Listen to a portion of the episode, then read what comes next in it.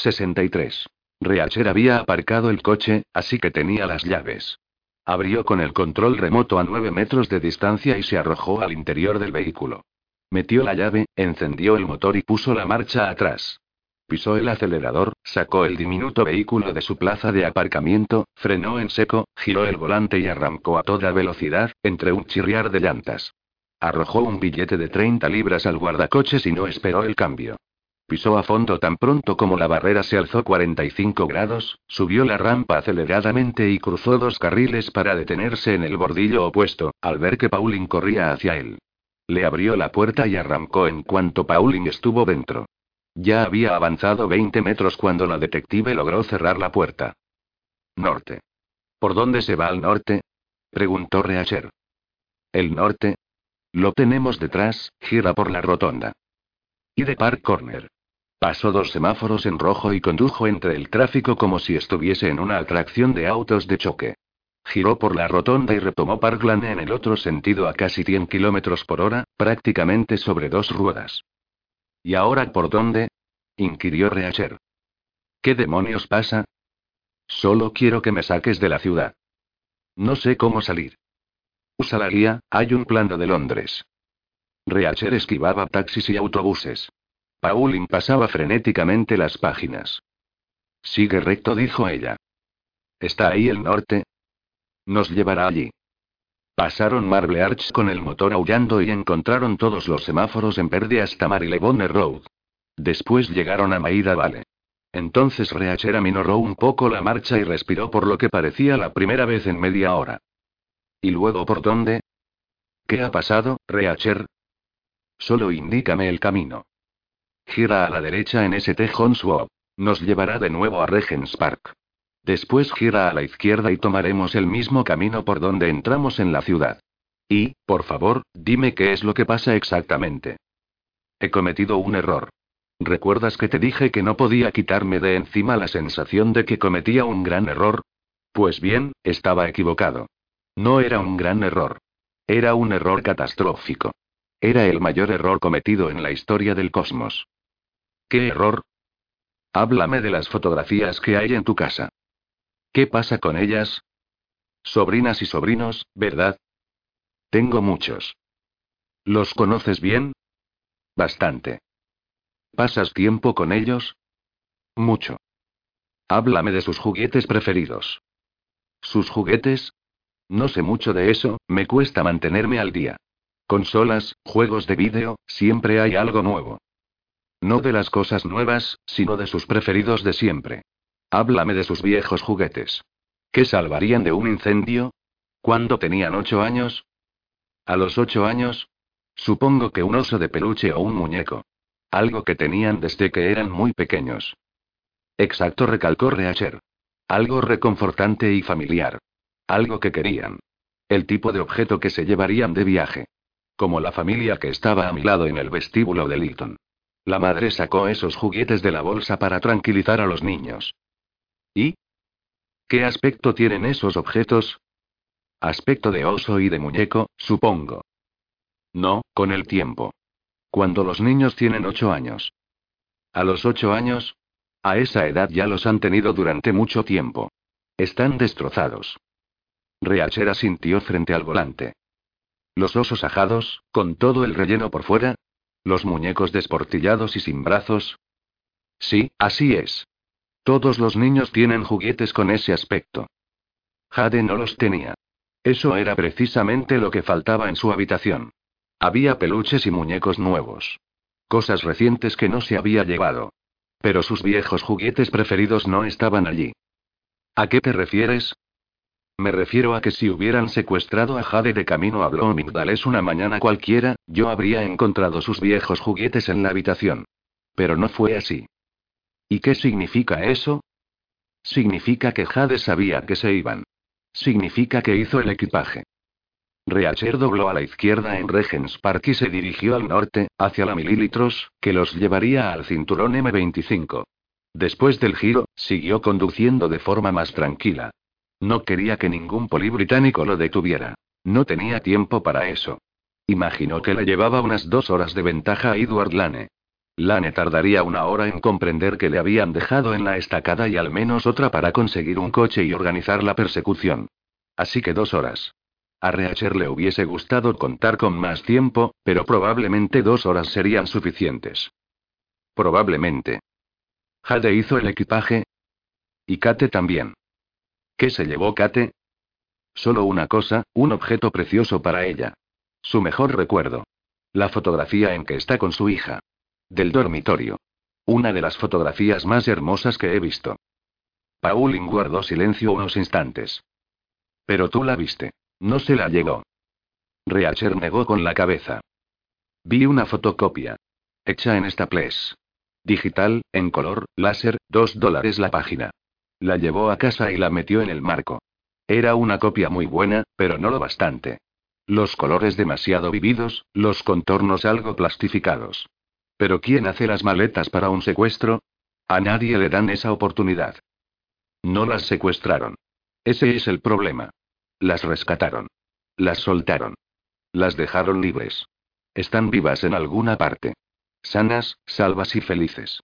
Un poco tensas, tal vez. Pero libres como pájaros. Cruzaron, lentamente pero sin pausa, el extremo septentrional de Londres, de Swiss a Finchley Road y de allí en Don. Kate creyó a De Marie. Eso es lo que pasó, prosiguió Reacher.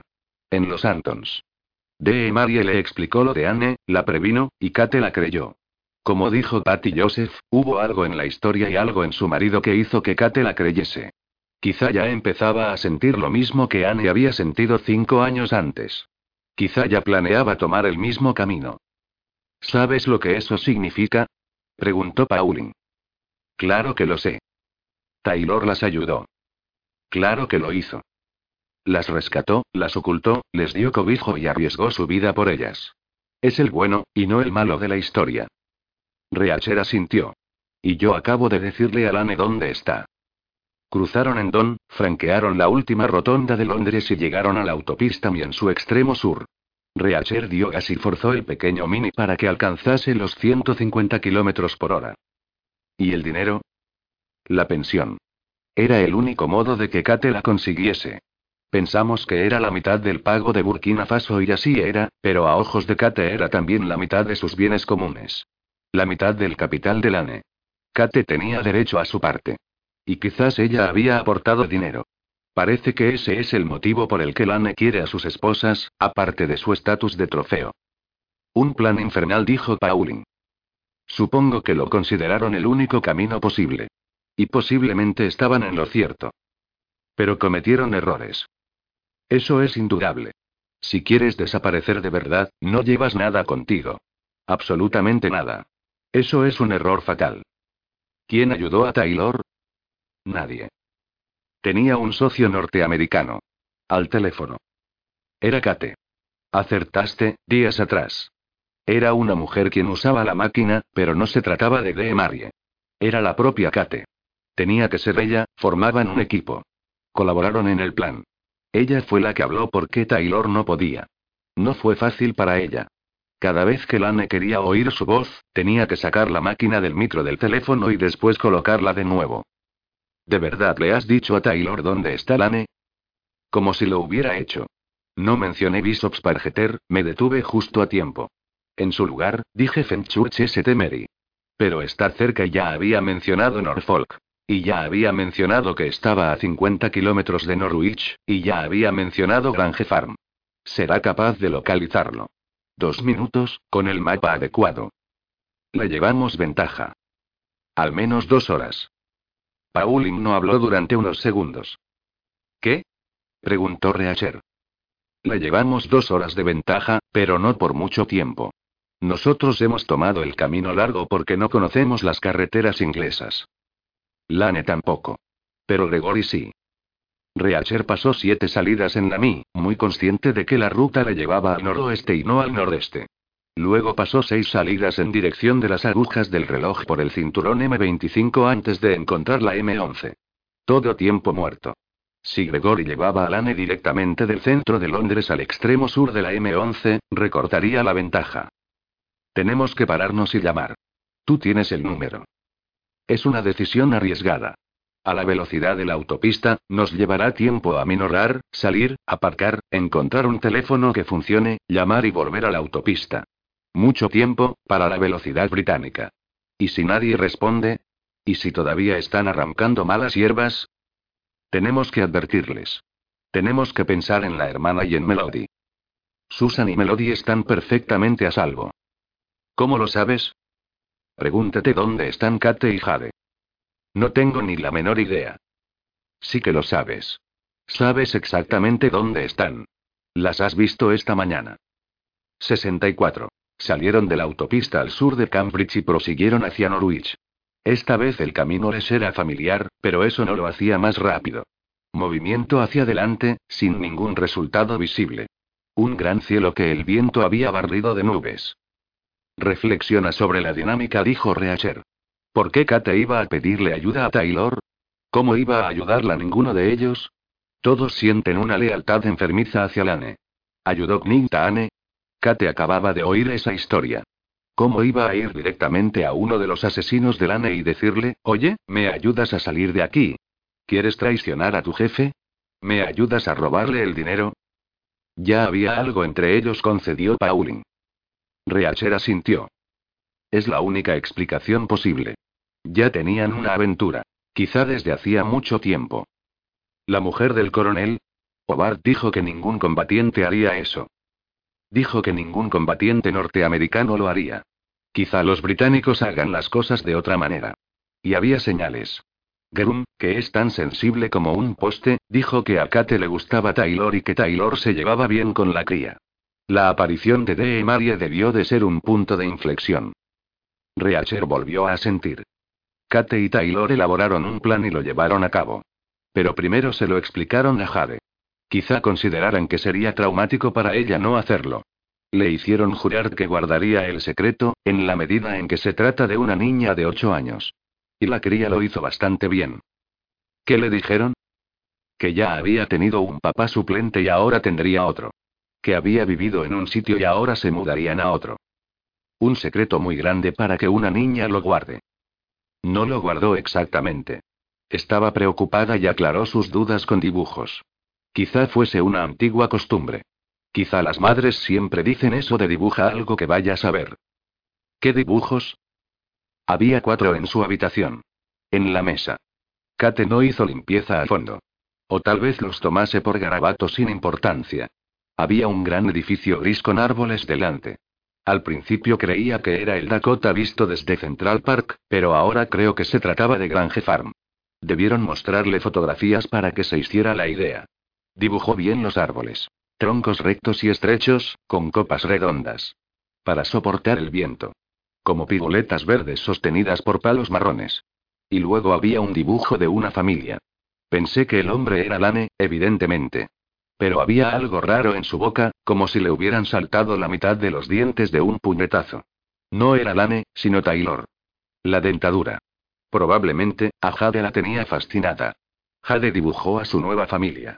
Taylor, Kate y ella. Para interiorizar la idea. ¿Y crees que Taylor las ha traído a Inglaterra? Creo que eso es lo que quería Kate. Puede que incluso se lo rogase. Necesitaban un refugio seguro. Algún lugar muy distante, fuera del alcance de Lane. Además, ellos tenían una relación, no deseaban separarse. Así que, si Taylor está aquí, también está Kate. Kate dibujó a tres personas en un avión. Era el viaje que iba a emprender. Luego hizo otro dibujo en que aparecían dos familias juntas. Como si viese doble. Yo no tenía ni idea de lo que significaba. Pero ahora supongo que se trataba de Jackson y Taylor, Susan y Kate, y Melody y la propia Jade. Su nueva situación. Su nueva familia, más extensa. Y comieron perdices en Grange Farm. No cuadra. Sus pasaportes seguían en el cajón. Un detalle algo tosco, ¿verdad? Seguro que habrás registrado miles de escritorios. ¿Alguna vez te has encontrado dos pasaportes solos en un cajón? ¿Ostentosamente expuestos? Yo, nunca. Siempre están enterrados entre otros papeles. Dejarlos a la vista era un mensaje que decía, eh, seguimos en el país y lo que en realidad significaba que estaban fuera. ¿Cómo puedes salir sin pasaporte? No sales. Pero tú dijiste en una ocasión que no se fijan tanto al salir del país. Dijiste que basta con parecerse un poco. Pauline reflexionó unos instantes. ¿El pasaporte de otra persona? ¿A quién conocemos que encaje? ¿Una mujer de unos 30 años y una niña de 8? Susan y Melody. Dave Kemp nos dijo que Jackson había estado solo en la granja, recordó Reacher. Porque Susan y Melody habían volado a Estados Unidos. Les sellaron correctamente el pasaporte al entrar y luego les dieron los pasaportes a Kate y Jade. Quizás en el piso de Taylor, tal vez durante la cena. Como una pequeña ceremonia. Luego Taylor hizo la reserva en British Airways. En el avión, estaba sentado junto a una británica. Eso lo sabemos con certeza. Te apuesto 10 dólares a uno a que aparece en la lista de pasajeros como la señora Jackson. Y te apuesto otros 10 a que junto a ella se sentaba una niña británica llamada Melody Jackson. Pero, en realidad, se trataba de Kate y Jade Lane.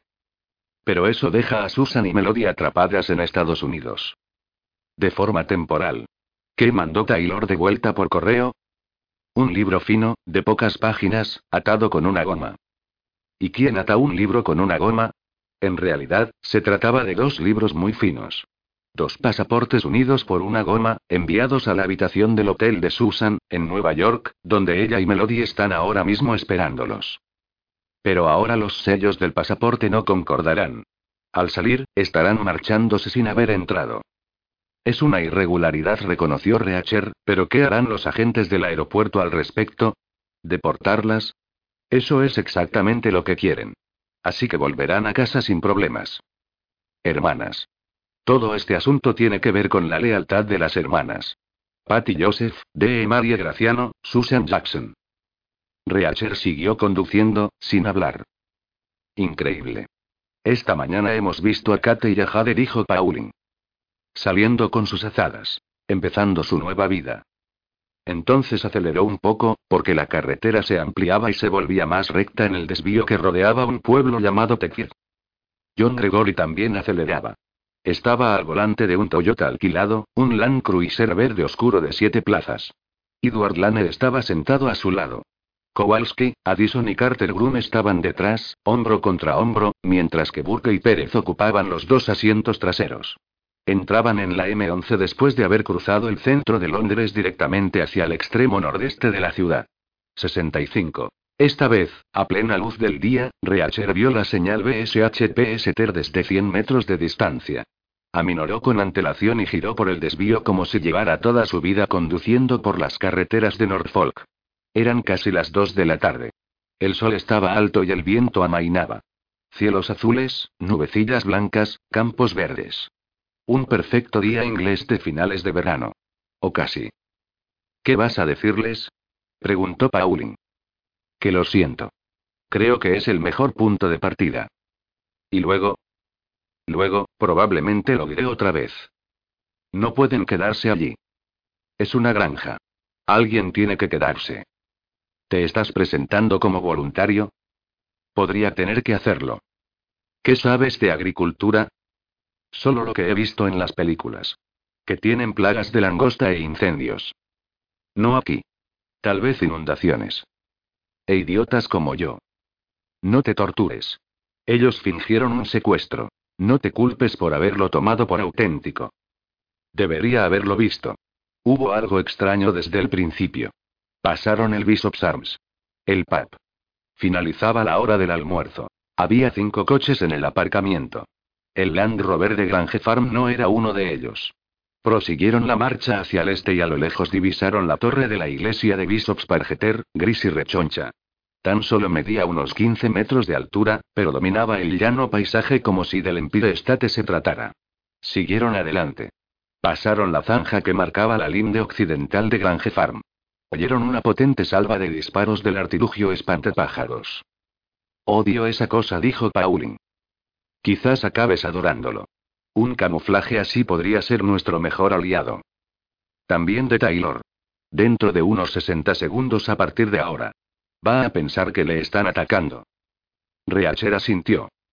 Respira hondo, dijo. Redujo la velocidad ante el pequeño puente. Lo cruzó deliberadamente en segunda. Un vehículo pequeño a escasa velocidad no tendría un aspecto amenazante. Al menos, eso esperaba. El camino de entrada era largo y serpenteaba en dos curvas. Tal vez sortease zonas de lodo blando. La tierra batida estaba embarrada y era menos uniforme de lo que aparentaba desde lejos. El diminuto vehículo se mecía y botaba. La estrecha fachada de la granja era lisa, sin ventanas. El humo de la chimenea era ahora más espeso y ascendía en línea recta. Hacía menos viento. Reacher bajó la ventanilla y no oyó nada, a excepción del ruido de su motor y el lento crujir de la gravilla bajo las ruedas. ¿Dónde están todos? ¿Siguen con las malas hierbas? preguntó Pauling. No puedes arrancar malas hierbas durante siete horas seguidas. Te romperías la espalda. El camino se bifurcaba en unos 30 metros de la casa. Al oeste estaba el acceso propiamente dicho al edificio de la granja. Al este, una pista en peor estado que llevaba a donde había estado aparcado el Land Rover, delante de los graneros. Reacher se dirigió al este. El Land Rover ya no estaba allí. Todas las puertas de los graneros estaban cerradas. Todo el lugar estaba en silencio. Nada se movía. Reacher frenó suavemente y retrocedió hacia el camino más amplio del oeste. Había un círculo de gravilla con un fresno plantado en el centro. Un banco circular de madera rodeaba el árbol demasiado ancho para el fino tronco.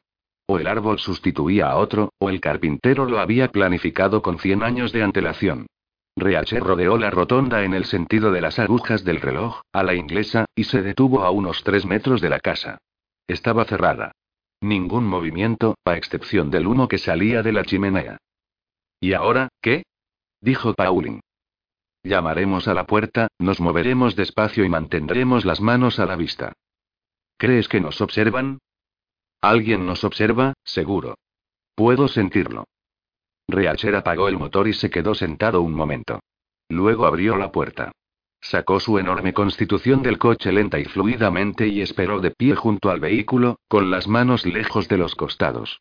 Pauling hizo lo mismo a dos metros de distancia. Caminaron juntos hasta la puerta, una gran pieza de roble antiguo, negro como el carbón. Los herrajes eran de hierro, recién pintados sobre capas de óxido y corrosión. Había un anillo retorcido dentro de la boca de un león, con el que se golpeaba un remache del tamaño de una manzana. Reacher golpeó dos veces y la puerta de madera atronó como un tambor. No hubo respuesta. Hola. Llamó Reacher. Ninguna respuesta. Taylor. Graham Taylor. Gritó Reacher. Ninguna respuesta. Taylor. ¿Estás ahí? Nadie respondió. Reacher volvió a llamar dos veces más. Seguían sin responder. Ningún sonido. A excepción del que produjo un pie diminuto, a unos 10 metros de distancia. El roce de una fina suela en la piedra. Reacher se volvió rápidamente y miró a su izquierda. Vio una rodillita desnuda que se ocultaba tras la esquina de la casa. Te he visto, gritó Reacher. Ninguna respuesta. Puedes salir, no pasa nada. Ningún movimiento. Mira nuestro coche. Es el más bonito que has visto nunca. Nadie contestó. Es rojo, como un coche de bomberos. Ninguna respuesta. Estoy con una señora.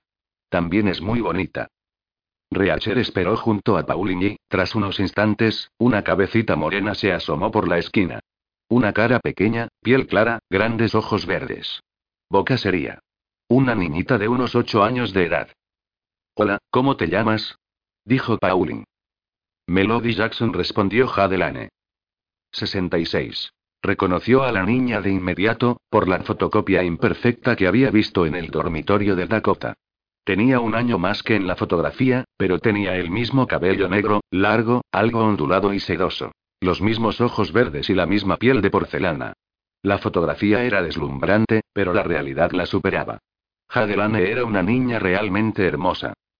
Me llamo Lauren. Este hombre se llama Reacher. Jade asintió con la cabeza, con un gesto grave y serio. No dijo nada. Tampoco se acercó. Llevaba un vestido de verano, sin mangas, de rayas verdes. Tal vez fuese del Bloomingdale's de la avenida Lexington. Quizás se tratara de una de sus prendas favoritas, parte del equipaje que había hecho con prisas. Llevaba calcetines blancos y unas finas sandalias de verano. Estaban polvorientas. Tenemos que hablar con los mayores. ¿Sabes dónde están? preguntó Pauling. A diez metros de distancia, Jade volvió a sentir con la cabeza. No habló. ¿Dónde están? repitió Pauling. Una voz a diez metros de distancia, en dirección opuesta, respondió. Uno de ellos está aquí mismo, señora. Y Catelane salió de detrás de la otra esquina de la casa. Tampoco era muy distinta de su imagen en la fotografía. Cabello oscuro, ojos verdes, pómulos altos, boca en forma de corazón. De una belleza imposible, extrema. Algo más cansada que en el estudio del fotógrafo. Quizás un poco más nerviosa. Pero, sin duda, era la misma mujer.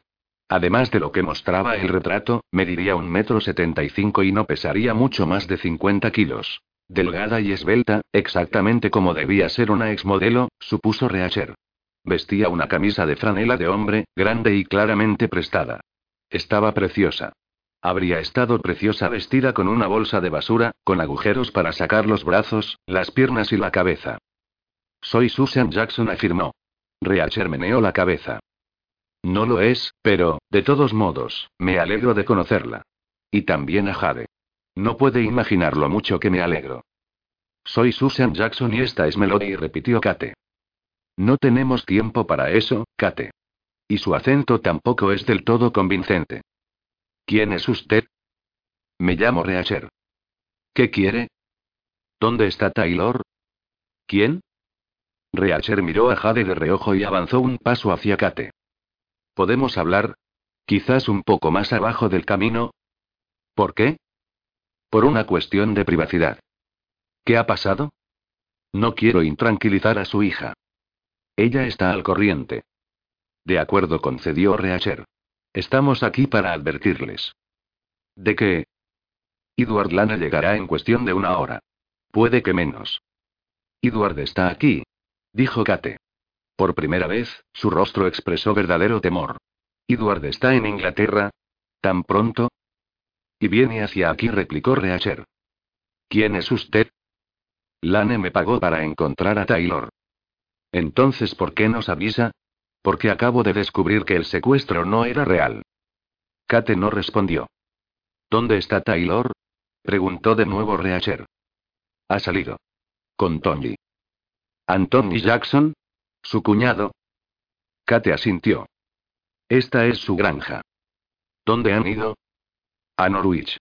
Para comprar un componente de la excavadora. Dijeron que había que dragar algunas zanjas. ¿Cuándo se han marchado? Hará unas dos horas. Reacher hizo un gesto de asentimiento. Norwich. La gran ciudad. 50 kilómetros de ida y otros 50 de vuelta. Un trayecto de unas dos horas. Echó un vistazo a la carretera. No había movimiento. Vayamos todos dentro, dijo. Ni siquiera sé quién es usted. Sí lo sabe. Ahora mismo soy su mejor amigo. Kate dirigió una rápida mirada a Pauline y pareció que la presencia de otra mujer la tranquilizaba. Cerró los ojos unos instantes antes de abrir la puerta principal y hacerles pasar. El interior de la granja era frío y oscuro. Tenía techos bajos con vigas y suelos irregulares de piedra, paredes gruesas, papel pintado de flores y pequeñas ventanas de plomo. La cocina, una gran estancia rectangular, era sin duda el corazón de la casa.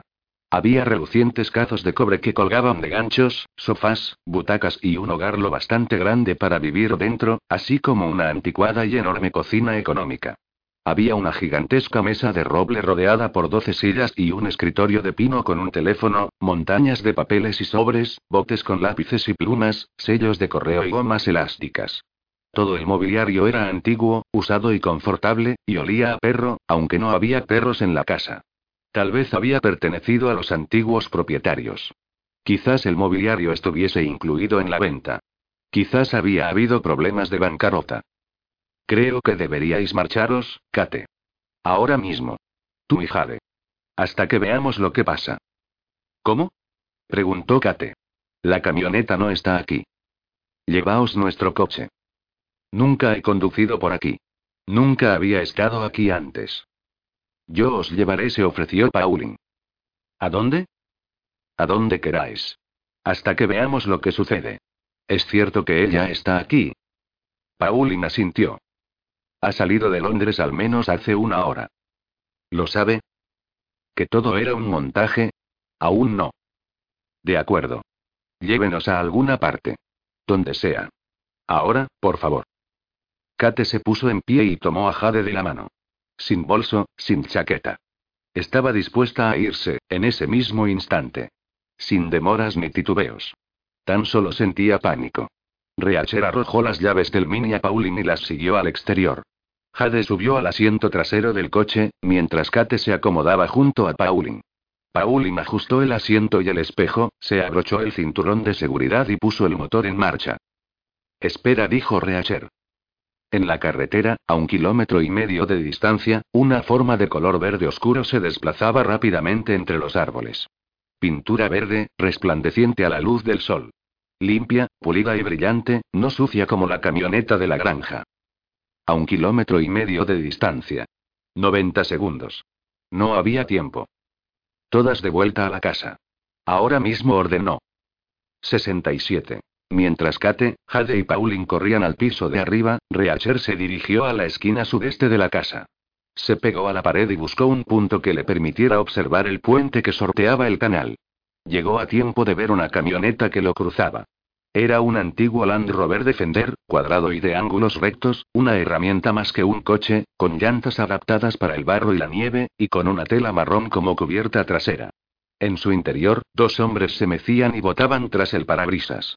Uno era la forma imprecisa que Reacher había visto por la mañana. Tony Jackson. El granjero. El otro era Taylor. La camioneta era el Land Rover de Grange Farm, recién lavado y abrillantado. Irreconocible respecto a la noche anterior. Era evidente que el itinerario de Norwich había incluido una parada para lavar el coche, además del asunto de la excavadora. Reacher entró en la cocina, gritó que no había peligro por el hueco de la escalera y salió de nuevo a esperar. El Land Rover llegó balanceándose por el camino y se detuvo a 50 metros del Mini Cooper, que Taylor y Jackson observaron con detenimiento. Luego aceleraron de nuevo y aparcaron en su lugar habitual, en la parte trasera de la casa. Las puertas se abrieron. Jackson y Taylor salieron. Reacher se quedó donde estaba, mientras Jackson se dirigía directamente hacia él. Está usted en una propiedad privada. Dave Kemp me ha dicho lo que quiere. Ha hablado con él esta mañana, en la tienda. Y la respuesta es no. No vendo. Ni yo compro, replicó Reacher. Entonces, ¿a qué ha venido? Jackson era un hombre esbelto y compacto, no muy distinto de Taylor. De aproximadamente la misma altura y la misma complexión. Y similares rasgos ingleses. Acento parecido. Con mejor dentadura y el cabello algo más claro y largo. Pero podían pasar por hermanos, en lugar de cuñados. He venido a ver a Taylor. Taylor avanzó un paso y dijo. ¿Para qué? Para disculparme. Y para prevenirle. Taylor guardó un breve silencio y cerró los ojos un instante. Luego volvió a abrirlos de nuevo, llenos de inteligencia y de cálculo. ¿Lañe? preguntó. Está a menos de una hora de distancia. Bien respondió Taylor. Parecía tranquilo. Nada sorprendido. Aunque Reacher no esperaba que se sorprendiera. La sorpresa era cosa de aficionados. Y Taylor era un profesional. Un veterano de operaciones especiales, inteligente y capaz. Los preciosos segundos que se invertían en estar sorprendido eran preciosos segundos perdidos, y Taylor estaba utilizando esos segundos exactamente para lo que le habían enseñado. Para pensar, planear, revisar tácticas y reconsiderar opciones. Es culpa mía. Lo siento, dijo Reacher. Te vi en la sexta avenida, cuando entraba en el Jaguar. No volví a acordarme, hasta que volví a verte anoche. En el pub. Entonces lo supe. Imaginé que subirías a tu habitación para llamar a Lane, pero parece que se ha movilizado mucho más rápido de lo que había previsto. Lane ya estaba en camino. Te agradezco que hayas pasado a avisarme. Es lo mínimo que podía hacer. Dadas las circunstancias. ¿Tiene Lane esta localización precisa? Más o menos.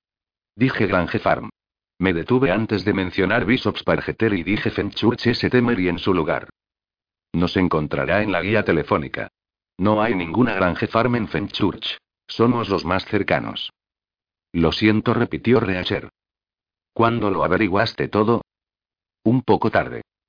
¿Qué te dio la pista? Los juguetes. Jade se llevó sus juguetes preferidos. ¿Ya la has conocido? Flace cinco minutos. Taylor sonrió. Con mala dentadura, pero con mucha calidez. Es una niña genial, ¿verdad? Eso parece, dijo Reacher. ¿Qué eres tú? ¿Un poli privado? Era policía militar del ejército de Estados Unidos. ¿Cómo te llamas? Reacher. ¿Cuánto te ha pagado Lane? Un millón de dólares. Taylor volvió a sonreír. Me siento halagado. Y eres bueno.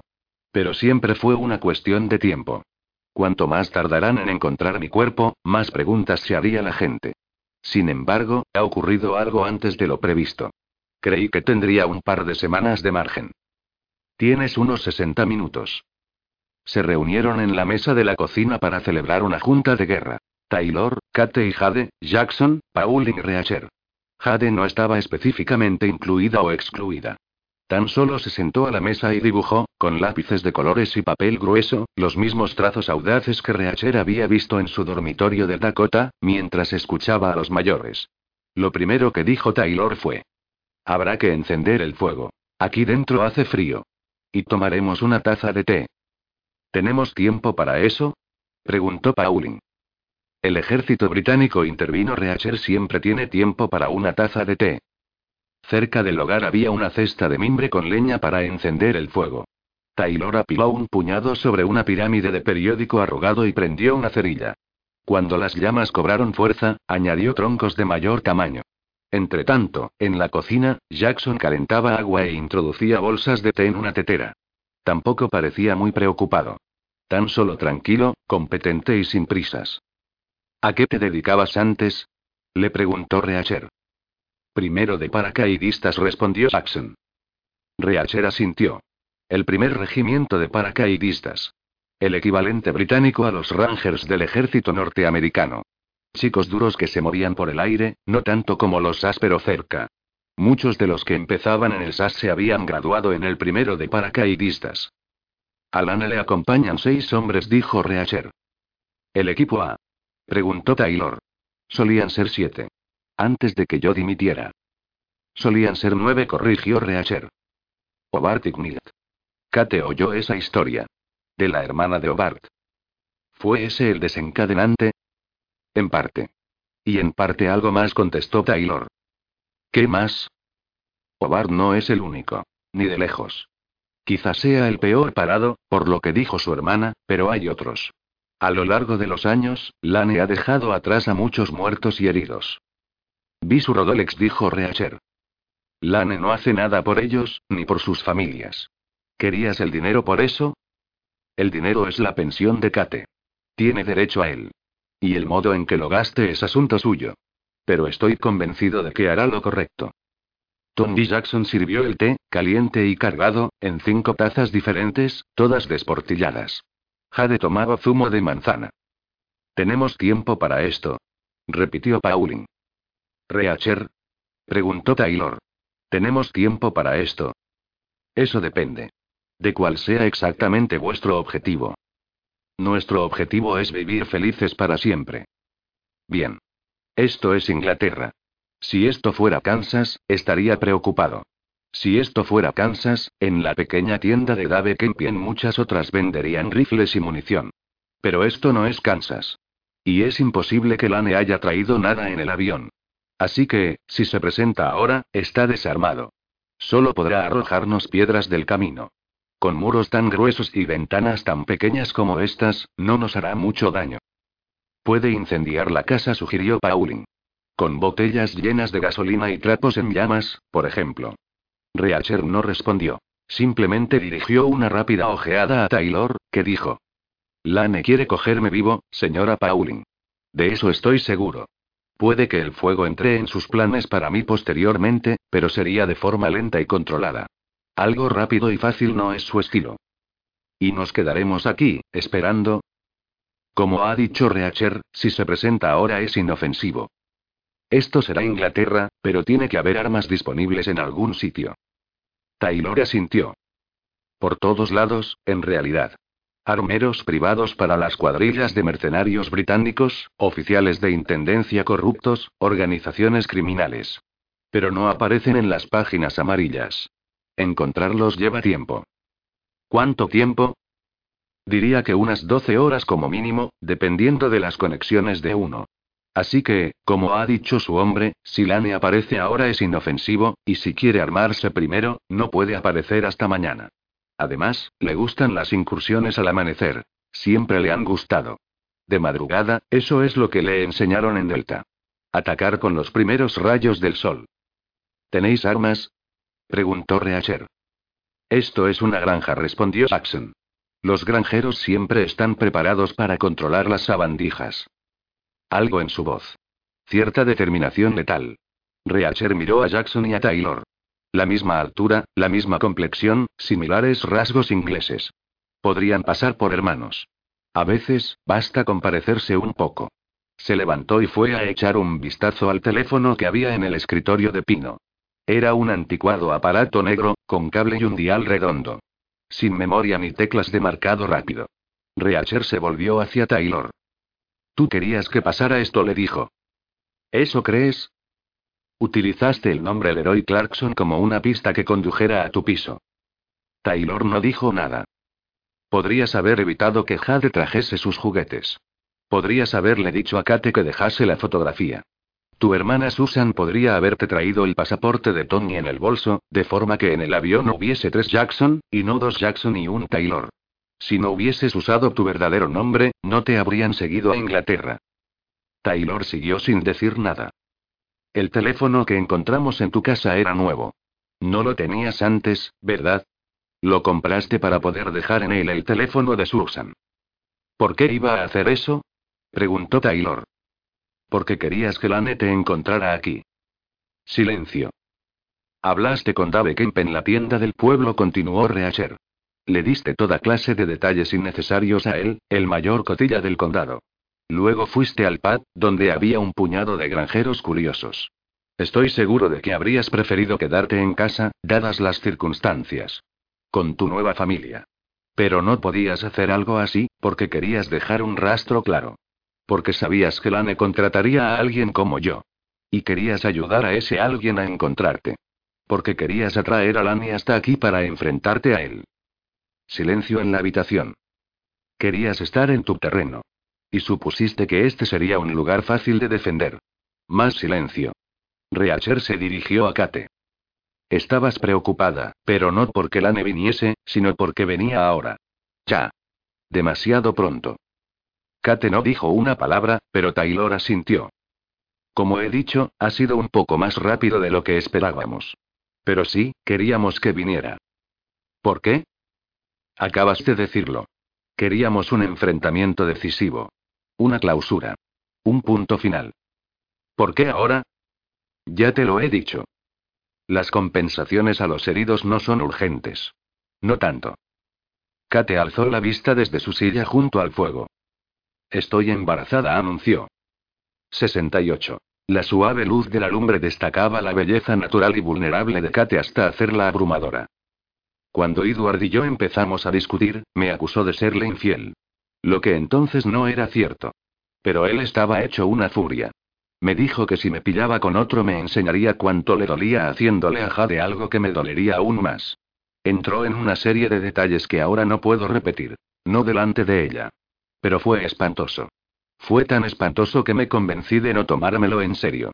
Sin embargo, después de escuchar la historia de Anne, Nick y Bart, supe que tenía que tomarlo en serio. Además, entonces ya tenía algo que ocultar. Así que huimos. Y aquí estamos.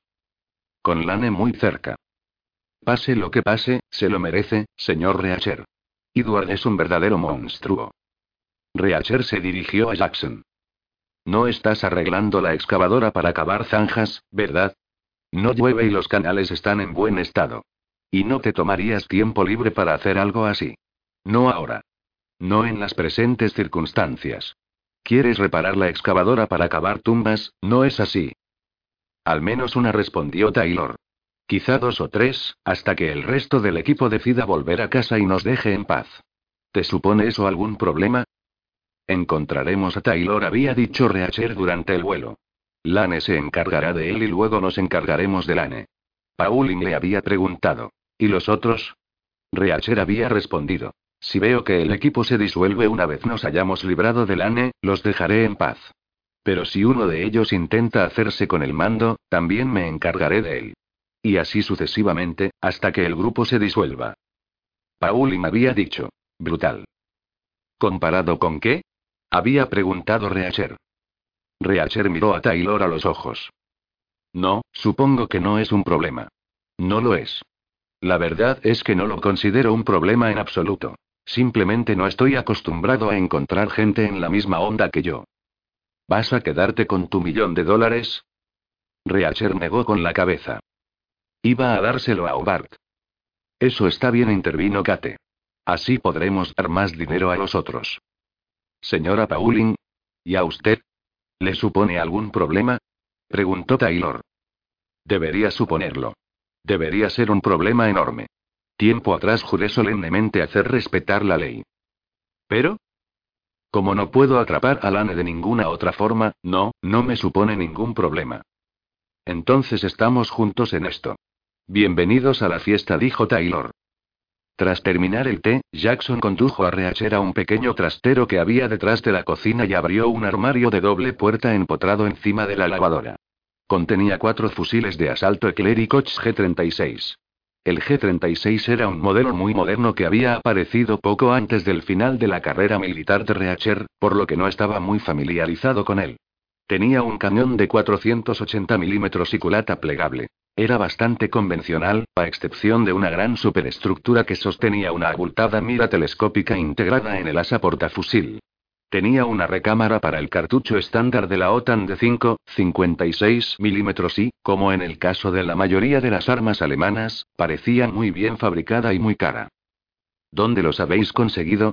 preguntó Reacher. Se los compré a un oficial de intendencia corrupto en Holanda. Susan fue a recogerlos. ¿Para este asunto con Lane? Jackson asintió. Han sido unas semanas difíciles. Ha habido mucho que planificar. ¿Pueden seguir la pista de las armas? Los papeles del holandés dicen que fueron destruidas accidentalmente durante un entrenamiento. ¿Hay munición? Jackson abrió otro armario, más bajo. Detrás de una hilera de botas Wellington embarradas, Reacher distinguió el negro resplandor del metal. Muy abundante. 70 cargadores. 2100 cartuchos, dijo Jackson. Eso debería bastar. No podemos usarlo. No más de tres o cuatro disparos. Sería demasiado ruidoso. ¿Está muy cerca la poli? No mucho. Norwich, supongo, a menos que haya un coche patrulla ahí fuera. Pero la gente tiene teléfono, y algunos incluso saben usarlo. Por un día podrías apagar el espantapájaros. Claro. Pero en teoría tampoco debería usarlo. Una granja orgánica no necesita semejante artilugio. Que no haya pesticidas implica que los pájaros tienen muchos insectos que comer, no devoran el grano. Tarde o temprano la gente caerá en la cuenta. Así que el espantapájaros también es nuevo. Jackson volvió a asentir. Es parte del plan. Programado para empezar a disparar al amanecer, que es cuando esperamos que aparezca Lane. Si tuviera una hermana y un cuñado, querría que fuesen como tú y Susan, comentó Reacher. Taylor y yo hemos recorrido mucho camino juntos. Los dos estuvimos en Sierra Leona. Haría cualquier cosa por él. Nunca me destinaron a África. Pues tuviste suerte. Combatíamos a un grupo de rebeldes llamados West Side Boys. Vi lo que le hacían a la gente, así que sé por lo que pasó Bart. Burkina Faso no quedaba muy lejos. ¿Te sientes bien respecto a todo esto? Tus raíces están aquí, literalmente. ¿Cuál es la alternativa? Tomar unas vacaciones. Todos vosotros. Yo me quedaré. Jackson negó con la cabeza. Estaremos bien. Tal vez con un disparo sea suficiente. El G-36 es un arma muy precisa. Jackson se quedó en el trastero para cerrar con llave ambos armarios. Reacher volvió a la cocina y se sentó junto a Taylor. Háblame de Gregory. ¿Qué pasa con él? preguntó Taylor. ¿Se quedará con Lane o contigo? Con Lane, creo. Aunque sirvierais juntos. Lane lo compró. Cuando vestía uniforme, Gregory siempre quiso un grado de oficial, pero nunca lo consiguió. Eso lo tenía quemado. Y Lane lo convirtió en una especie de lugarteniente. Estatus, por fin. Una tontería sin significado alguno, por supuesto, pero es la idea lo que cuenta. Por eso creo que Gregory será fiel a Lane. Además, le habrá ofendido que no compartiera mi secreto con él. Parecía opinar que dos ingleses en el extranjero debían compartirlo todo. ¿Conoce esta zona? Taylor negó con la cabeza. Es de Londres, como yo. ¿Y los otros? ¿Se pondrán de nuestro lado? Kowalski no, ni Pérez. Decidir hacerlo requeriría cierta actividad cerebral y esos dos tienen un coeficiente intelectual igual al de la temperatura ambiente. Seguramente tampoco Addison. Pero Grum y Burke no son tontos. Si ven que el barco hace aguas, se largarán rápidamente. Eso no es lo mismo que ponerse de nuestra parte. Ninguno de ellos cambiará de bando, puedes olvidarte de eso. Lo mejor que podemos esperar es la neutralidad de Grum Burke. Y no me apostaría la granja por eso. ¿Cómo son de buenos? Todos ellos, como equipo. Son tan buenos como yo. Lo que significa que están cuesta abajo. Antes eran excepcionales, ahora se acercan a la media. Tienen mucha experiencia y aptitudes, pero ya no entrenan. Y hacer la instrucción es importante. En tiempos del ejército, la instrucción ocupaba el 99% de todo lo que hacíamos. ¿Por qué te uniste a ellos? Dinero, por eso me uní a ellos. Después seguí por Kate. La quise desde el primer momento en que la vi. ¿Y ella a ti? Con el tiempo, también. Nada de con el tiempo, dijo Kate, desde su asiento junto al fuego.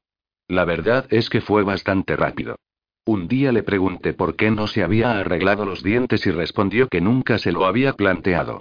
Me gusta esa clase de autoestima y seguridad en un hombre. ¿Te parece que tengo mal los dientes? preguntó Taylor. Fatal. Me sorprende que puedas comer. Quizá por eso seas tan pequeño, bromeó Reacher. Yo soy lo que soy, respondió Taylor.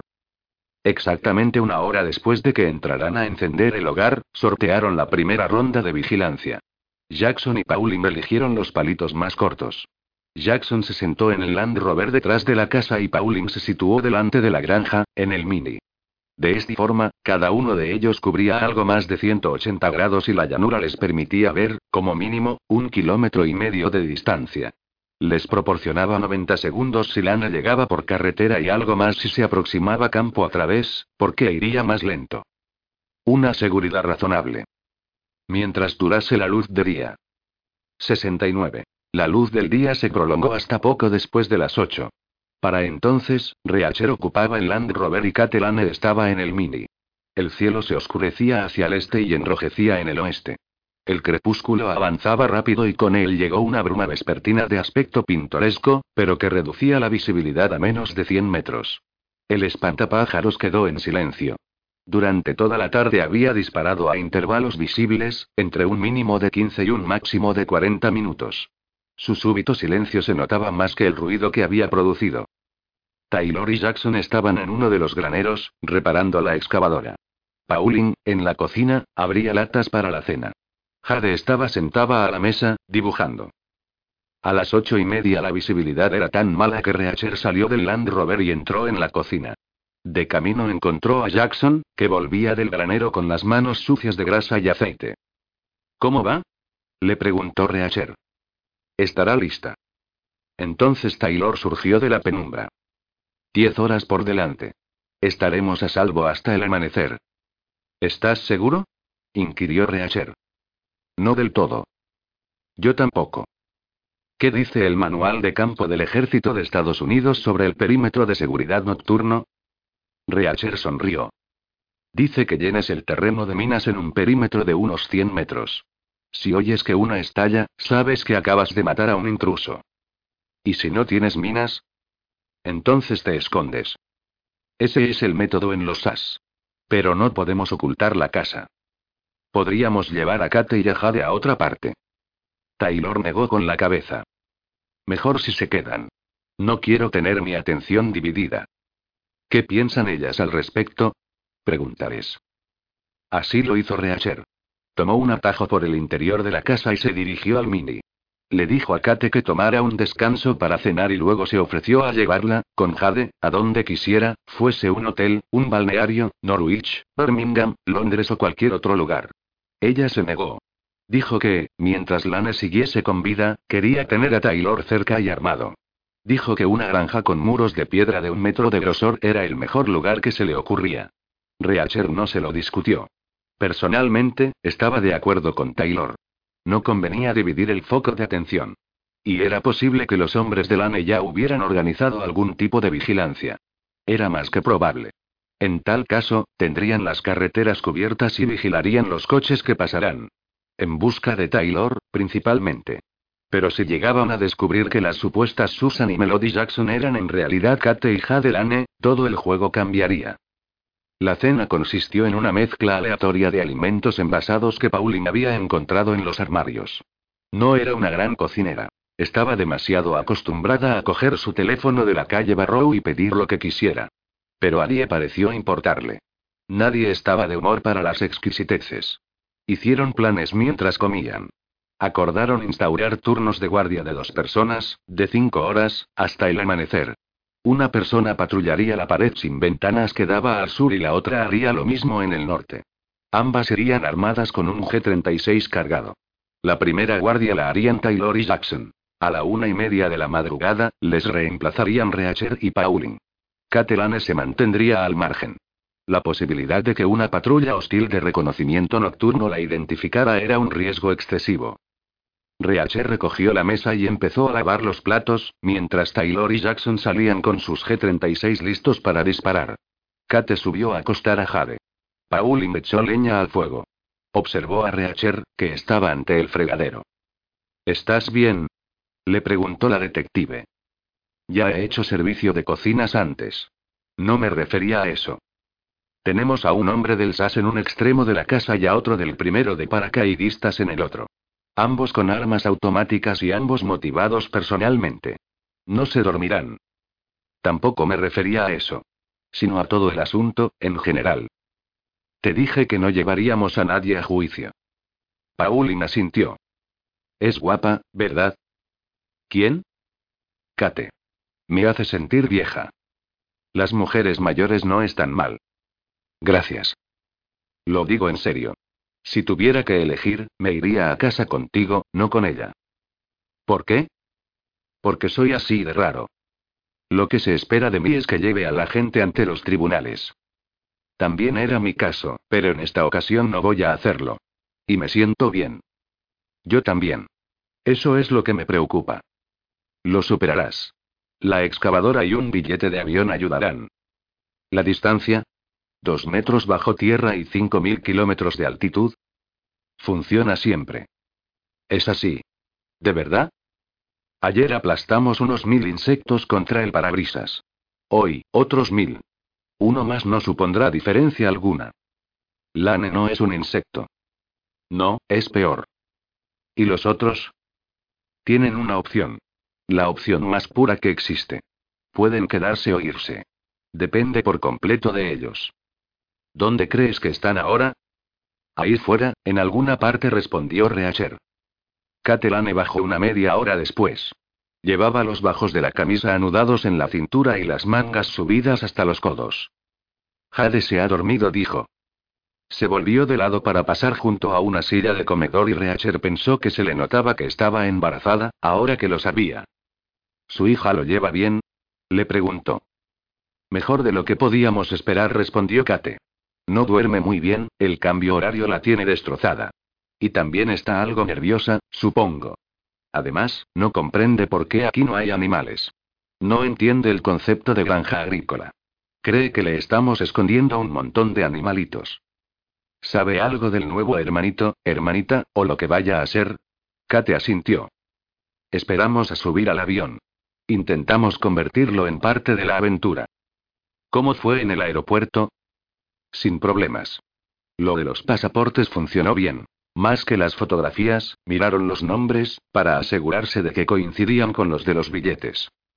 Bravo por la seguridad nacional, dijo Pauling. Kate volvió a sentir. Se nos ocurrió la idea por algo que leímos en el periódico. Un tipo tuvo que salir de viaje de negocios sin apenas previo aviso. Cogió el pasaporte del cajón y ya había visitado seis países cuando descubrió que el pasaporte que llevaba consigo era el de su mujer. Cuéntenos cómo sucedió todo. La verdad es que fue bastante fácil. Hicimos algunos preparativos con antelación. Comprar la máquina para distorsionar la voz, alquilar la habitación, conseguir la silla y las llaves de los coches. Taylor lo hizo casi todo, ¿no es así?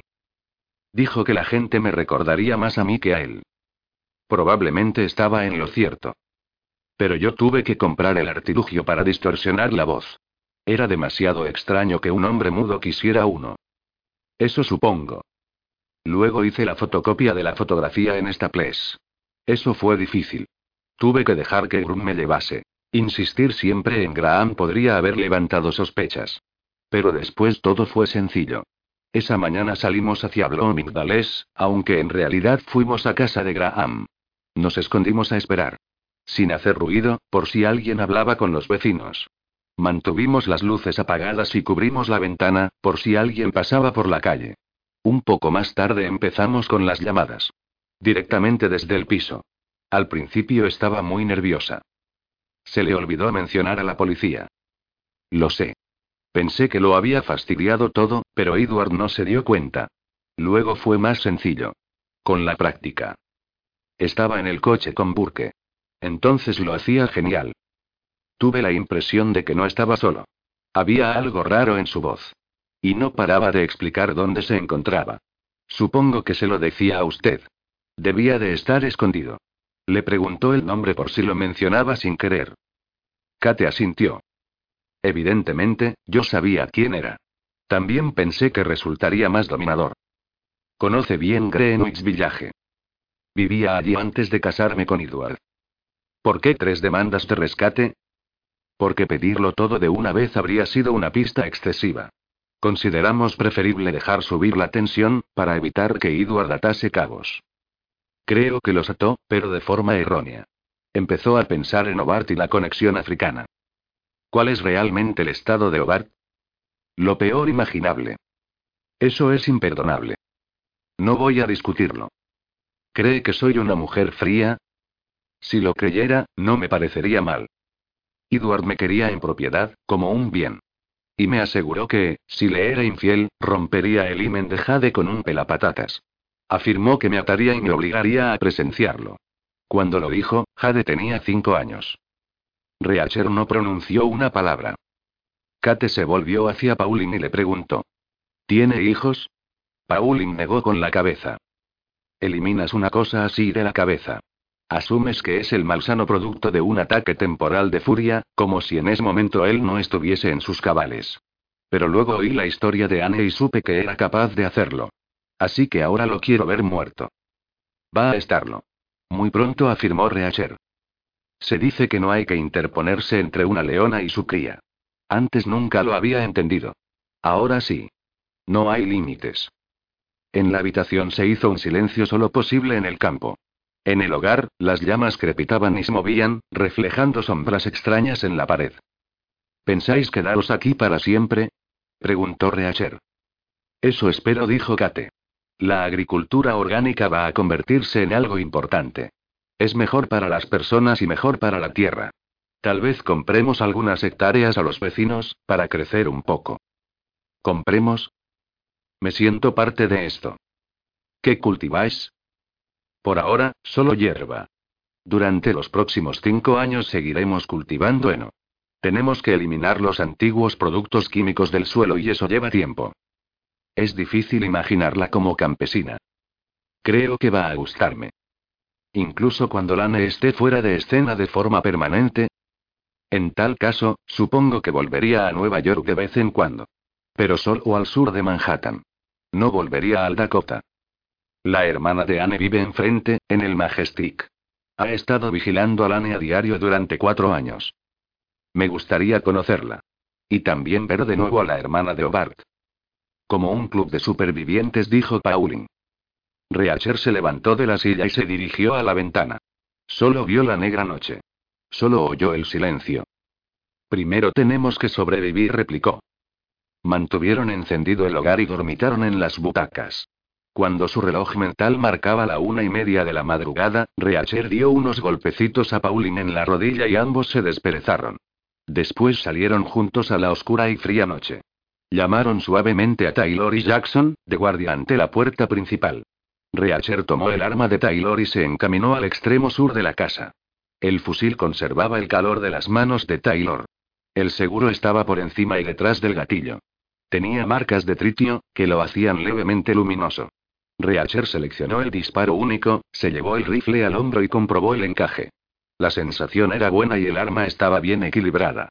El asa de transporte era una versión exagerada de la del M16, con una limpia abertura oval que proporcionaba la línea de visión de la mira incorporada, un visor de X3 monocular que, según las leyes de la óptica, acercaba el objetivo tres veces más que el ojo humano, pero también lo hacía tres veces más oscuro, por lo que era inútil de noche.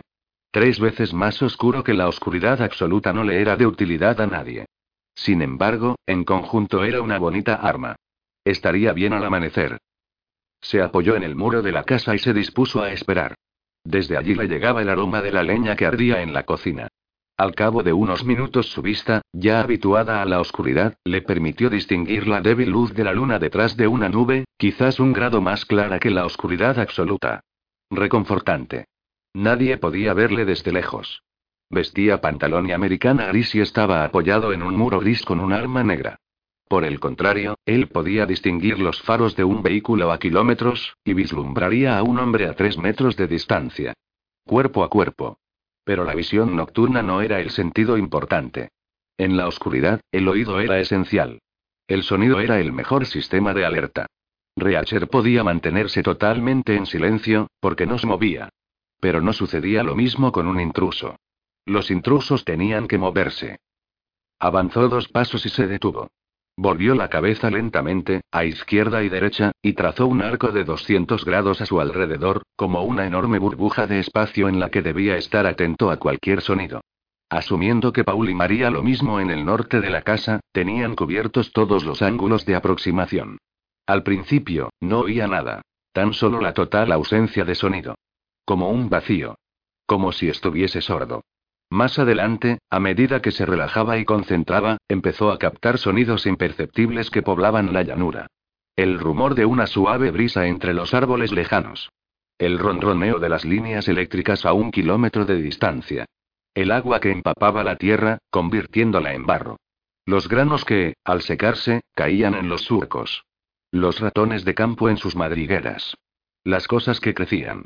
Volvió la cabeza a izquierda y derecha, como un radar, y supo que cualquier aproximación humana parecería acompañada de una marcha militar.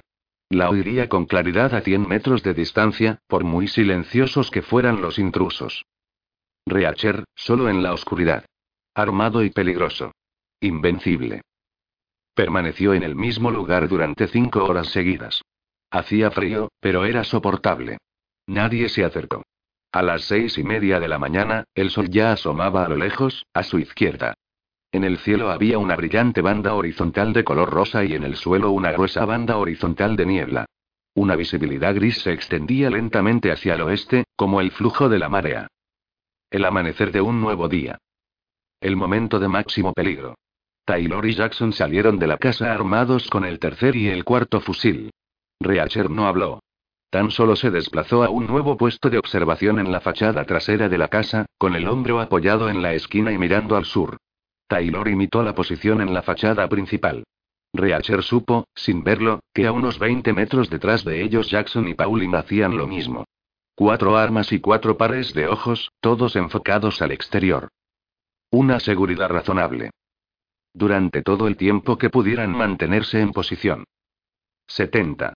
Estuvieron todo el día en posición. Durante toda la mañana, durante toda la tarde y hasta que anocheció. 14 horas seguidas. Lane no llegaba. De uno en uno, tomaron breves descansos para comer e hicieron interrupciones aún más breves para ir al lavabo. Por variar, rotaron sus posiciones alrededor de la casa, en el sentido de las agujas del reloj. Los fusiles de casi cuatro kilos empezaron a pesar como cuatro toneladas. Jackson se marchó unos instantes para activar el espantapájaros. A partir de entonces, la quietud se vio truncada periódicamente por ruidosos disparos aleatorios. Pese a conocer su procedencia, los centinelas se agachaban, sobresaltados, cada vez que los oían. Lane no llegaba. Kate y Jade permanecieron ocultas en el interior de la casa.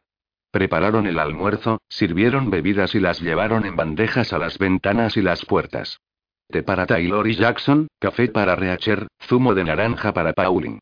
El sol ardía entre la niebla y el día se fue volviendo cálido, hasta que enfrió de nuevo al atardecer. Lane no llegaba. Jade dibujaba. Cada 20 minutos, llevaba un nuevo dibujo a alguna de las ventanas y pedía la opinión al respecto. Cuando le llegaba el turno, Reacher se agachaba y echaba un vistazo al papel. Luego se volvía de nuevo hacia el exterior y respondía con la boca entrecerrada. Muy bien, decía. Y, por lo general, los dibujos merecían el halago. La cría era una pequeña artista. Había pasado de las predicciones de futuro a la crónica directa del presente. Dibujó el Mini Cooper rojo, dibujó a Pauline con su arma, dibujó a Taylor con una boca como la rejilla destrozada de un Buick. Dibujó a un Reacher enorme, más alto que la casa. Más tarde pasó de la crónica a la fantasía y dibujó animales en los graneros, a pesar de que le habían dicho que los Jackson no tenían ni siquiera un perro. Lane no llegaba. Kate preparó unos sándwiches para cenar temprano, mientras Jade iba de ventana en ventana preguntando si podía salir a explorar. Todos respondieron que no, que debía esconderse. En la tercera ronda, Reacher la oyó modificar la petición y preguntar a Taylor si la dejaría salir cuando hubiese anochecido, a lo que Taylor respondió, como haría cualquier padre agotado, que tal vez. Lane no llegaba. A las ocho y media la visibilidad había disminuido de nuevo y ya no se veía nada. Reacher llevaba de pie 19 horas. Pauline también. Taylor y Jackson llevaban 24, con un descanso de 5 horas. Al anochecer, todos se reunieron ante la puerta principal, temblando de cansancio, frustrados y ansiosos por la estéril vigilancia. Nos está esperando ahí fuera, dijo Taylor. En ese caso, nos vencerá, opinó Jackson. No podremos mantener esto durante mucho más tiempo. Ha contado con 27 horas. Tenemos que asumir que ahora ya se ha armado, añadió Pauling. Vendrá mañana al amanecer, dijo Taylor. ¿Estás seguro? preguntó Reacher. La verdad es que no. Ni yo. Las tres o las cuatro de la madrugada también le irían bien. Demasiado oscuro. Si han comprado armas, también pueden haber comprado visión nocturna. ¿Cómo lo llevarías a cabo? Tres hombres dan un rodeo y vienen andado desde el norte. Los otros cuatro se aproximan por el camino, quizá dos en coche con las luces apagadas y otros dos flanqueándolos a pie, Dos direcciones, siete hombres, pueden elegir siete ventanas, nos es imposible impedir que un mínimo de tres entre. Tienen a uno de nosotros, o a un rehén, antes de que logremos reaccionar. Eres todo un rayo de sol, comentó Taylor. Solo intento pensar como ellos. Los abatiremos antes de que consigan acercarse a la casa. Solo si los cuatro logramos permanecer despiertos y alerta durante las ocho horas siguientes. O las siguientes 32, si lo atrasa otro día. O las siguientes 56, si lo atrasa dos días. Y es posible. Lane no tiene prisa. Tampoco es tonto. Si ha decidido hacernos esperar, ¿por qué no hacerlo como es debido? No vamos a movernos. Este lugar es una fortaleza, afirmó Taylor. Tridimensionalmente, está bien. Pero las batallas se desarrollan en cuatro dimensiones, no en tres. Longitud, anchura, altura y tiempo. Y el tiempo está del lado del ANE, no del nuestro. Ahora esto es un asedio. Se acabará la comida y, tarde o temprano, los cuatro nos dormiremos a la vez.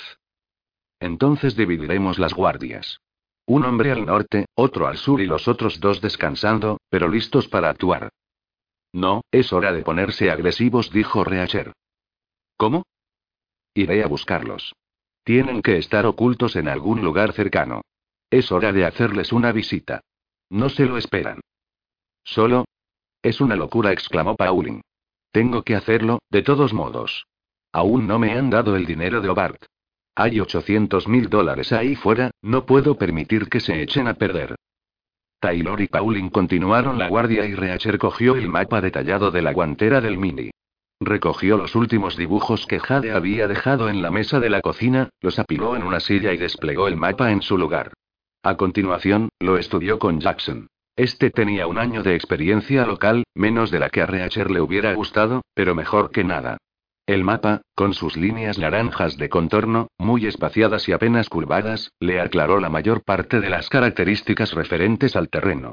Tierra llana, probablemente la más plana de las islas británicas. Como una mesa de billar. Grange Farm y Bishop's Pargeter ocupaban el centro de un amplio triángulo de espacio vacío, limitado al este por la carretera que iba del sur de Norwich a Ipswich, en Suffolk, y al oeste por la carretera de Tedford que Reacher y Pauline ya habían recorrido tres veces. En el resto del triángulo no había más que pistas sinuosas y granjas aisladas. Aquí y allá, el azar y la historia habían creado pequeñas comunidades en las encrucijadas. Aparecían en el mapa como diminutos cuadrados y rectángulos grises. Algunos de los rectángulos representaban cortas hileras de casas. Algunos de los edificios de mayor tamaño se mostraban de forma individual. El único que se hallaba a una distancia razonable de Bishop's Pargeter, y estaba señalizado con las iniciales PH era el Bishop's Arms. Es el único pub en kilómetros, muchacho. ¿Por qué si no iba a estar tan lleno? Había dicho el granjero acodado en la barra. ¿Crees que están allí? preguntó Reacher. Si primero se detuvieron en Fenchurch Temery y después partieron hacia Bishop's Pargeter, es el único sitio que encontraron. Pero también pudieron ir más al norte. Cerca de Norwich hay muchos sitios. Si tú tuviste que llamar a Holanda significa que no pueden comprarse armas en Norwich. Allí arriba solo hay escopetas, nada más pesado. Entonces, lo más probable es que no fueran. Reacher recordó el mapa de carreteras. La ciudad de Norwich aparecía como una densa mancha en el extremo superior derecho de Astanglia. El final de la línea. No estaba de camino a ninguna parte. Creo que se quedaron más cerca. En tal caso, será en el Bishop's Arms. Ocho kilómetros. A pie es un trayecto de tres horas, ida y vuelta. Habré regresado a medianoche, pensó Reacher. Voy a comprobarlo, añadió en voz alta. Dio un rodeo hasta el trastero, donde recogió dos cargadores para su G-36. Encontró el bolso de Pauline en la cocina y tomó prestada su pequeña maglite. Dobló el mapa y se lo metió en el bolsillo. Después se reunió con los otros en el oscuro exterior para acordar una contraseña. No quería que le disparasen cuando volviese. Jackson sugirió Canarios, que era el apodo del equipo de fútbol de Norwich, debido a sus uniformes amarillos. ¿Son buenos? Quiso saber Reacher. Lo eran. Hace veintitantos años, eran geniales. Ellos y yo, pensó Reacher. Ten cuidado, dijo Pauline, antes de besarle en la mejilla. Volveré. Echó a andar en dirección norte, por detrás de la casa. Luego giró al oeste, manteniéndose en paralelo con la carretera aunque a un campo de distancia. Aún quedaban restos del crepúsculo en el cielo. Los últimos vestigios. Nubes rasgadas con pálidas estrellas a lo lejos. El aire era frío y algo húmedo. Había una tenue capa de bruma pegada a la tierra, que le alcanzaba hasta la rodilla. Bajo los pies, el barro era blando y pesado. Llevaba el G-36 por el asa, en la mano izquierda, listo para ponerlo en posición si hacía falta. Reacher, solo en la oscuridad. El límite de Grange Farm era una zanja de 3 metros de anchura y 2 de profundidad. Drenaje para el terreno llano. No eran exactamente canales, como en Holanda, pero tampoco se trataba de un obstáculo fácil de salvar. No podían cruzarse de un salto. Reacher tuvo que deslizarse por uno de los lados, avanzar en el barro y luego subir por el otro margen. Apenas transcurrido kilómetro y medio, los pantalones de Reacher ya estaban hechos un asco. Y tendría que invertir una buena cantidad de tiempo en limpiar los zapatos durante el viaje de vuelta a casa. O bien deducir el precio de un nuevo par de cheanes de la compensación de Hobart. Tal vez pudiese acudir directamente a la fuente. Había visto en la guía de carreteras que Northampton estaba a unos 65 kilómetros de Cambridge. Quizá convenciese a Pauline para emprender una expedición de compras de dos horas. A fin de cuentas, él había cedido cuando Pauline insistió en ir a Maquis. A los tres kilómetros, Reacher se sentía muy cansado. Y lento. Iba atrasado respecto al tiempo que había previsto. Cambió de curso, yendo más al sur, cerca de la carretera, donde encontró una pista de tractores que cruzaba la campiña. Unas anchas llantas habían aplanado la tierra, formando duros surcos a ambos lados de un montículo de hierba. Se limpió los zapatos en la hierba y aceleró el paso. Descubrió que un improvisado puente formado por traviesas de vía férrea cruzaba la siguiente zanja. Si soportaban el peso de un tractor, también soportarían el suyo. Siguió las huellas de las ruedas hasta que doblaron bruscamente hacia el norte. Luego tuvo que continuar nuevamente campo a través. Transcurridos seis kilómetros, su reloj mental le dijo que eran las diez y media de la noche. El crepúsculo se había desvanecido, pero los jirones de nubes estaban más dispersos y brillaba la luna. Había estrellas. A lo lejos, a su izquierda, vehículos ocasionales cruzaban la carretera. Tres se habían dirigido al oeste y dos al este. Faros encendidos, velocidades moderadas. Teóricamente, los dos que iban al este podrían haber sido los hombres del ANE, pero Reacher lo dudaba. Las 10 o las 11 de la noche no era una hora adecuada para atacar. Imaginó que sería una especie de hora punta en las carreteras rurales. Gente que salía de los pubs, amigos que volvían a casa. Demasiados testigos. Si él lo sabía, Lane también. Gregory lo tendría presente, sin duda. Siguió la marcha. Los cargadores que llevaba en el bolsillo le golpeaban la cadera. Cuando faltaban cinco minutos para las once, vislumbró el brillo del cartel del pub. No era más que un resplandor eléctrico entre la bruma, pues el cartel quedaba oculto por el propio edificio. Desde allí podía oler el humo de la chimenea. Se dirigió hacia la luz y el olor manteniéndose bien al norte de la carretera, por si Lane había establecido turnos de vigilancia. Avanzó por los campos hasta encontrarse a unos 400 metros de la parte posterior del edificio. Vio pequeños cuadrados de luz fluorescente blanca. Ventanas. Sin cortinas ni glamour. Cocinas y baños. Cristal esmerilado o grabado. Sin visibilidad. Reacher se encaminó al sur, hacia los cuadrados de luz. 71. Detrás del pad, el aparcamiento había sido reconvertido en patio de servicio. Estaba lleno de cajones de botellas, barriles metálicos de cerveza y enormes receptáculos industriales de basura. Había un automóvil destrozado, con ladrillos encajados bajo los tambores del freno. No tenía ruedas.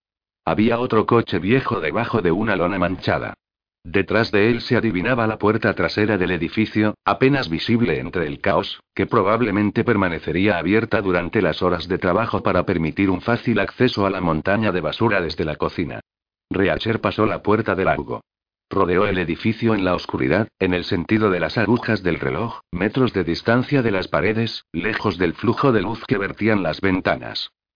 Las iluminadas habitaciones traseras tenían que ser cuartos de baño. Sus ventanas brillaban con esa luz verdosa que crean los fluorescentes baratos y los azulejos blancos. La pared que seguía al este, tras doblar la esquina, no tenía ventanas, sino una ininterrumpida superficie de ladrillo. En la siguiente esquina, en la pared oriental de la fachada, había tres ventanas que daban al pub. Reacher se asomó desde cierta distancia y divisó a los mismos cuatro granjeros que había visto dos noches antes. En los mismos taburetes. Y el mismo camarero, ocupado como entonces con los dispensadores de cerveza y su toalla. Aunque la iluminación era tenue, Reacher pudo comprobar que allí no había nadie más. Ninguna de las mesas estaba ocupada. Reacher siguió adelante. La puerta principal estaba cerrada. En el aparcamiento había cuatro coches, casualmente encajados uno junto al otro. Ninguno de los vehículos era nuevo. Ninguno era del estilo ofrecido por las agencias de alquiler de Park Lane. Eran todos viejos, sucios y desvencijados. Neumáticos desgastados, parachoques abollados. Manchas de barro y estiércol. Coches de granjeros. Reacher siguió adelante. Al oeste de la entrada había otras tres ventanas, que daban al salón bar. Hacía dos noches, el salón había estado vacío. Ya no era así. Ahora había una mesa ocupada por tres hombres.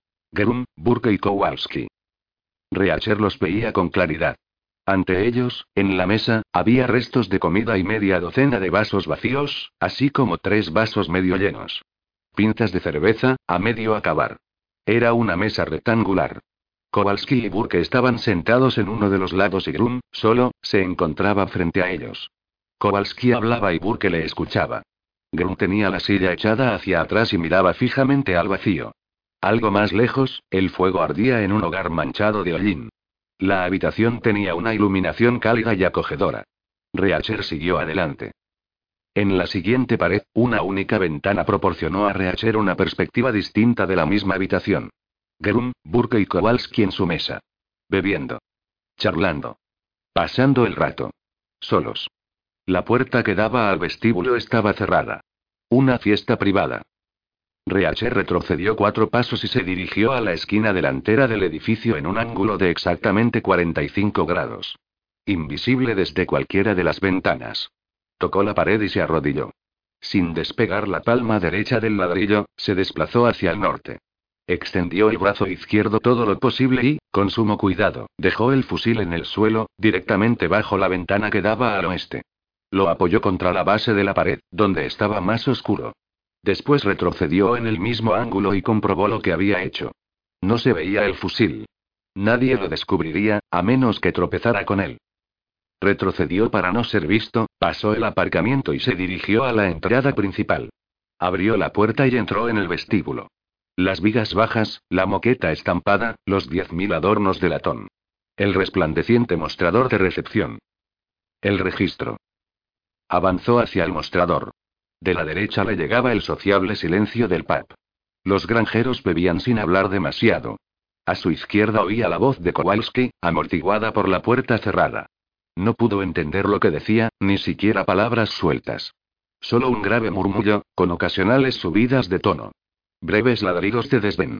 Viejas historias de soldados, probablemente. Giró el registro 180 grados. El libro se desplazó con facilidad, piel sobre barniz. Lo abrió y pasó las páginas hasta encontrar su entrada, dos noches antes. J. y L. Bayswater, calle 161 Este, Bronx, Nueva York, E. U. Rolls Royce, R34 CHR. Siguió adelante. La siguiente noche se habían registrado tres huéspedes. C. Grum, A. Burke, L. Kowalski. Habían sido menos tímidos que Reacher en lo concerniente a la información personal. La dirección del trabajo se detallaba como calle 72, Nueva York, Nueva York, Estados Unidos. Es decir, el edificio Dakota. Como marca del vehículo aparecía Toyota Land Cruiser. Había también un número de matrícula británica. Siete caracteres, números y letras mezclados que no decían nada a Reacher, a excepción de que se trataba de un coche alquilado en Londres. En el aparcamiento no había ningún Toyota Land Cruiser. ¿Dónde estaban Lane, Gregory, Pérez y Addison? Ojeó el registro hacia atrás y comprobó que en el Bishop's Arms había un máximo de tres habitaciones. Por tanto, asumiendo que Grum, Burke y Kowalski tenían su propia habitación, en la posada no había sitio para el resto. Habrían vuelto al Toyota en busca de otro lugar. ¿Pero dónde? Reacher echó un vistazo a la puerta del salón bar, aunque tomó otra dirección. La del pub. El camarero alzó la vista y los cuatro granjeros se volvieron lentamente en sus taburetes, mirándolo de forma disciplente hasta que lo reconocieron. Entonces le saludaron discretamente antes de volver a sus pintas de cerveza. El camarero aguardó con educación, listo para servirle. Aceptación instantánea por menos de 30 pavos. Una ganga. ¿Dónde ha enviado a los otros cuatro? preguntó Reacher. ¿A quiénes? dijo el camarero. Ayer vinieron siete hombres. Tres de ellos están aquí. ¿A dónde envió a los otros cuatro? Solo tenemos tres habitaciones. Lo sé. ¿Qué otro lugar suele recomendar? Los mandé a Maston Manor. ¿Dónde queda eso? Al otro extremo de Bishop's Pargeter. A algo más de nueve kilómetros. No he visto otra posada en el mapa. Es una casa de campo. Acoge huéspedes. Uno de los granjeros se volvió y dijo. Es un hotel que ofrece habitación y desayuno. Muy bonito. Más elegante que esto. Supongo que lo echaron a suertes y los que perdieron se quedaron aquí. Sus amigos se echaron a reír. Humor de barra de bar, el mismo en todo el mundo. Aquello es más caro, adujo el camarero, a la defensiva. Faltaría más, replicó el granjero. ¿Está en esta carretera? El camarero asintió con un gesto. Recto por Bishop's Pargeter, pase la iglesia, pase la tienda de Dave Kemp y siga durante nueve kilómetros. No hay pérdida. Tiene un cartel. Maston Manor. Gracias, dijo Reacher. Retrocedió hasta el vestíbulo. Cerró la puerta tras él. Cruzó la moqueta estampada y se detuvo ante la puerta del salón bar. Kowalski seguía hablando. Reacher podía oírlo. Puso la mano en el pomo. Se detuvo un instante, lo giró y abrió la puerta.